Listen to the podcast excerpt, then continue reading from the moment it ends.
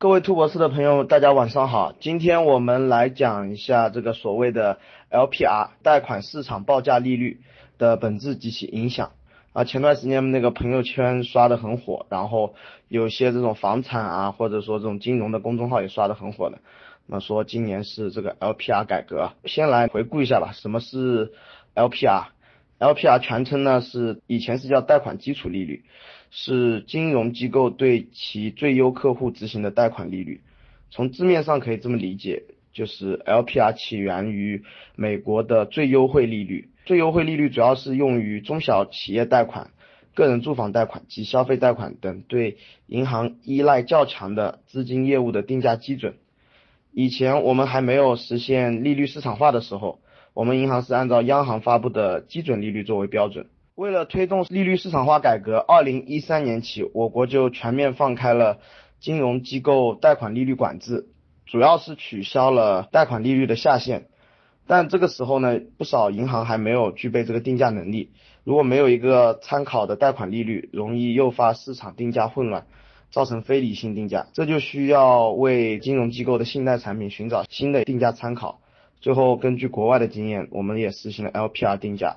可以促进定价基准由央行确定向市场确定平稳过渡，因此央行于同年建立这个贷款基础利率 LPR 集中报价和发布机制。当时的 LPR 确定过程呢是这样的：当时筛选出十家那个全国性银行作为 LPR 的报价行，然后每个工作日向全国银行同业拆借中心报送本行的贷款基础利率，同业中心在。剔除最高最低报价后，将其他的报价做加权平均，然后得出一个贷款基础利率。当时的 LPR 期限都是一年期的，那么其他贷款是在这个基础上根据客户的情况来定价。当时虽然说是放开了利率管制，但是为了稳定市场，贷款基准利率还是要存续一段时间。而当时各报价行的报价主要参考的就是央行公布的贷款基准利率。这样导致的一个结果就是，LPR 还是和央行公布的基准利率高度相关，市场化程度不高，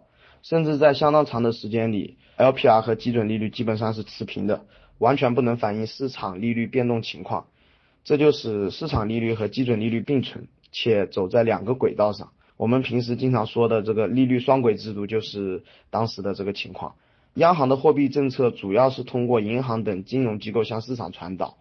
比如，央行通过释放低成本的流动性给银行，鼓励银行以较低的成本实现向企业发放贷款。但是，大部分银行采用 LPR 后，仍然按照央行的基准利率来执行，而非市场利率。所以说，当时市场利率向实体经济传导就造成了阻碍，和推进利率市场化的目标相左。因此，现在需要对这个 LPR 进行改革和完善。也就是前段时间朋友圈刷屏，也就是因为这个原因。现在呢，这个改革之后呢，LPR 叫做贷款市场报价利率，更能展现 LPR 市场化特征。主要变化有以下几点：第一点呢，就是报价基础，LPR 定价机制由原先的参考这个基准利率，现在改为公开市场操作利率加点。这里的公开市场操作利率主要是指中期借贷便利。简单点说，就是央行向符合一定资质要求的银行提供贷款的利率。然后现在报价行报价变成这样，加点幅度主要取决于各报价行自身资金成本、市场供应、风险溢价等因素。第一个变化带来的影响呢，就是这个利率传导环节效率更高了，这个环节被打通了，降低了实体经济的融资成本。然后第二个变化呢，是增加报价行。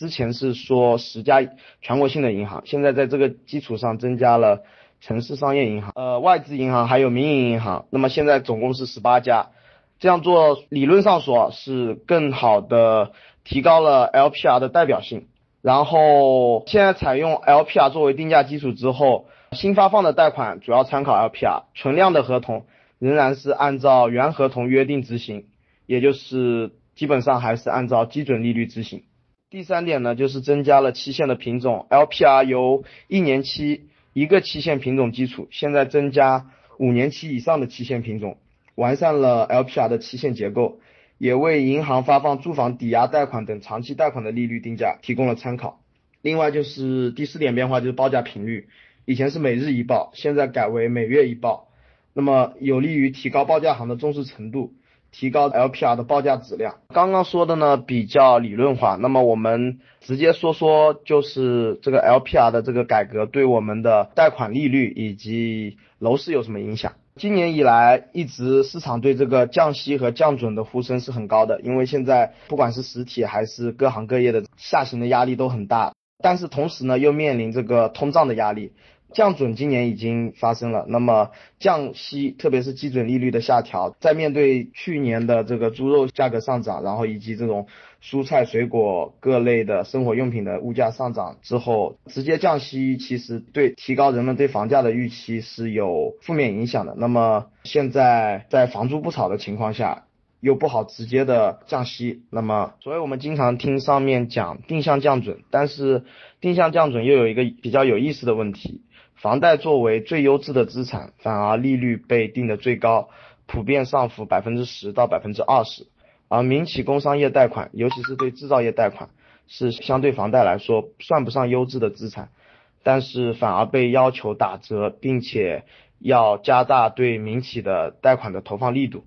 这就导致了两个现象，一个现象是银行不愿意放钱，特别是对民企工商业贷款，对这种真实制造业的小微企业，银行不愿意放。导致去年银行同业占比很高，钱在银行之间滚动，没有走到流到实体经济当中。然后另一个现象就是很多买房子的投资客披上了小微企业的马甲，然后将房子作为抵押，同时做下来贷款又是经营性质的贷款。这种现象现在越来越多。对于普通购房者来说，我觉得最重要的就是了解这种趋势。那么，特别是对抵押贷款、经营贷款以及商业贷款、房贷的这种政策的了解，那么对于不管是投资还是自住都有很大的帮助，能有效的缓解自己的现金流压力。今天的课暂时上到这里，谢谢大家收听。